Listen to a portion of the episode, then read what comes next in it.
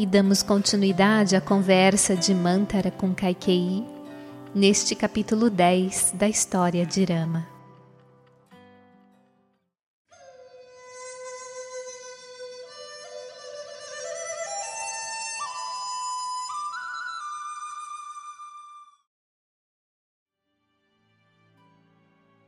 Ela prosseguira: Mãe, quem nesta cidade de Ayodhya está disposto a ter um pouco de consideração por nós? Quem aqui a trata como digna de ser levada em conta? Eles são todos um, unidos contra a senhora, que é uma estranha aqui. Em breve poderão até expulsá-la de Ayodhya. Não desistirão nem mesmo de tal maldade. O imperador é um trapaceiro astuto, um embusteiro sagaz. Quando se aproxima da senhora, diz palavras carinhosas com o intuito de satisfazer os próprios caprichos e depois vai embora triunfante. A senhora não percebe a falha em si própria que a impede de alcançar a elevada posição que merece. Mãe, lembre-se de que os reis são sempre governados pela luxúria e não pelo amor. O seu pai sabia disso e por esse motivo não concordou em dá-la em casamento àquele pretendente idoso.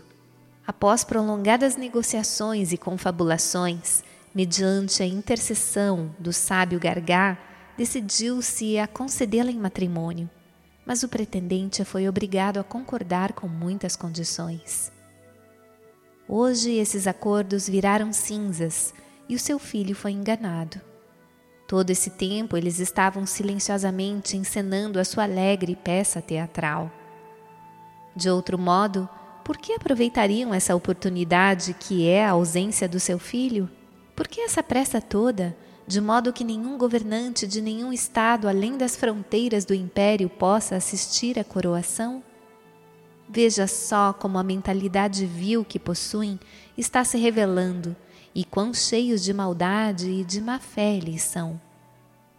Se os governantes vizinhos fossem convidados, o seu pai certamente não perderia a oportunidade de comparecer e, naturalmente, daria a conhecer a todos a promessa feita a ele. Então, o plano consiste em realizar a cerimônia sem informar ninguém. Eles sabem que, uma vez consumada a coroação, nada se poderá fazer para anulá-la Tal conspiração foi urdida por essa gente ardilosa com esse objetivo. Portanto, esteja avisada a tempo.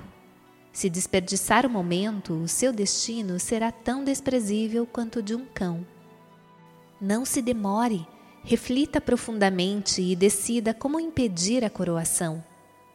E assim, Mantara ativar as chamas da raiva e do ódio. Kaikei finalmente sucumbir às maquinações da criada. Respondera: Ouvindo as suas palavras, sinto que cada afirmação é mais convincente que a anterior. Sim, de fato, esse assunto não pode esperar. O que se deve fazer? Se puder me indicar que medidas tomar, eu as porei em prática.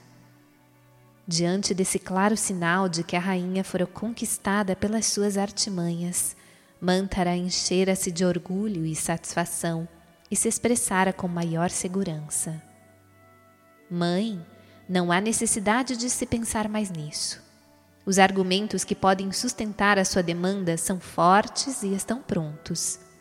Lembra-se do dia em que o imperador aceitou com gratidão a sua oportuna ajuda e lhe concedeu duas dádivas, quaisquer dádivas que lhe solicitasse? A senhora lhe respondeu que, como não precisava de nada no momento, deixaria o presente reservado e pediria as dádivas quando surgisse a necessidade. Pois bem, neste dia elas servirão a mil propósitos. A senhora pode reivindicá-las agora, não pode? Ao ouvir Mantara falar de maneira tão clara e enfática, a rainha levantara a cabeça como se estivesse assustada e dissera: Mantara, como você é inteligente! Embora feia e corcunda na aparência, é extremamente encantadora em se tratando de criatividade e inteligência. Embora careça de beleza física, mostra-se perita em conquistas intelectuais. Diga-me, como assegurar essas duas dádivas e quais seriam elas? Mantara respondera: Mãe, uma delas deve ser que o seu filho seja coroado príncipe herdeiro. A segunda pode muito bem ser que Rama não permaneça no império. Ouvindo aquelas sugestões feitas de imediato, sem que ela tivesse um momento para pensar, Kaikei mergulhara em profunda reflexão. Após se recuperar, objetara: Mantara, a coroação do meu filho pode ser uma exigência justa, porém, a minha mente não concordará em mandar Rama para fora do reino. O simples fato de pensar nisso já me causa dor. E com essas palavras ela se jogara em um assento.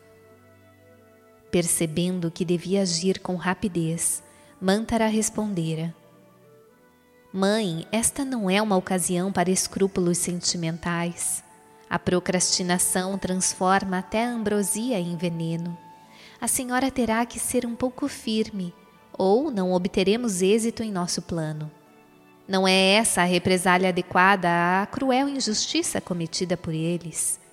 Se deseja que o seu filho governe como rei e que a senhora ocupe a posição de rainha-mãe, haja dessa maneira. Se assim não for, porei fim à minha vida tomando veneno. Não consigo suportar vê-la sofrer enquanto estou viva. E chorara alto, como se estivesse sendo levada por intenso amor e apego a Kaikei. Ela havia sido a ama que criara Kaikei desde a infância. Havia mimado, acariciado e brincado com a rainha durante todos aqueles anos. Kaikei nutria imensa afeição e consideração por Mantara. Não levantou mais nenhuma outra objeção. Pôs-se, em vez disso, a amenizar a sua tristeza. Mantara, eu lhe asseguro, agirei sem falta de forma a deixá-la satisfeita Diga-me o que devo fazer agora.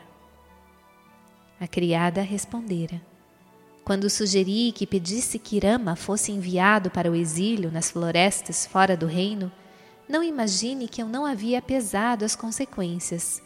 Só o fiz após a devida ponderação. Como Kaikei era uma criança em questões políticas e jurídicas, Mantara afirmara: a lei declara que a posse e usufruto sem objeções por 12 anos contínuos dão à pessoa o direito à propriedade. Sendo assim, é melhor fixar um tempo de duração para o exílio, digamos 14 anos. Após esse período, quando Rama retornar, não poderá mais reivindicar o reino, pois este terá se tornado propriedade inquestionável do seu filho. Mantara notou que a rainha aceitara a proposta de reivindicar as duas dádivas prometidas da forma sugerida por ela. Então continuara: Mãe, não se demore mais. Se lhe implorar as dádivas do jeito que está agora, o imperador não será persuadido a ceder. A senhora deve criar uma onda de raiva. Espalhe os travesseiros e os lençóis pelo quarto, jogue as suas joias pelos cantos, Solte os cabelos e deixe-os desgrenhados e desalinhados. Haja como se estivesse decidido acabar com a própria vida. Vá e deite-se no chão do salão da ira, para onde se retiram as rainhas dominadas pela raiva e pelo sofrimento, a fim de que possam ser encontradas e consoladas. A senhora não pode simplesmente ir até ele como está e lhe pedir logo as dádivas. Finja que está em desesperada agonia e que apenas a concessão das dádivas poderá salvá-la da morte. Só então a sua demanda será digna de consideração e aceitação. Levante-se, dê o primeiro passo para a empreitada que está à sua frente. Kaikei cedera à persuasão de Mantara. Após seguir as suas instruções, entrara no salão da ira e se pusera a lamentar o seu destino e a calamidade iminente. Depois de fechar as portas, Mantara deixara-se cair ao chão do lado de fora do salão, como se ignorasse o que estava provocando toda aquela fúria lá dentro.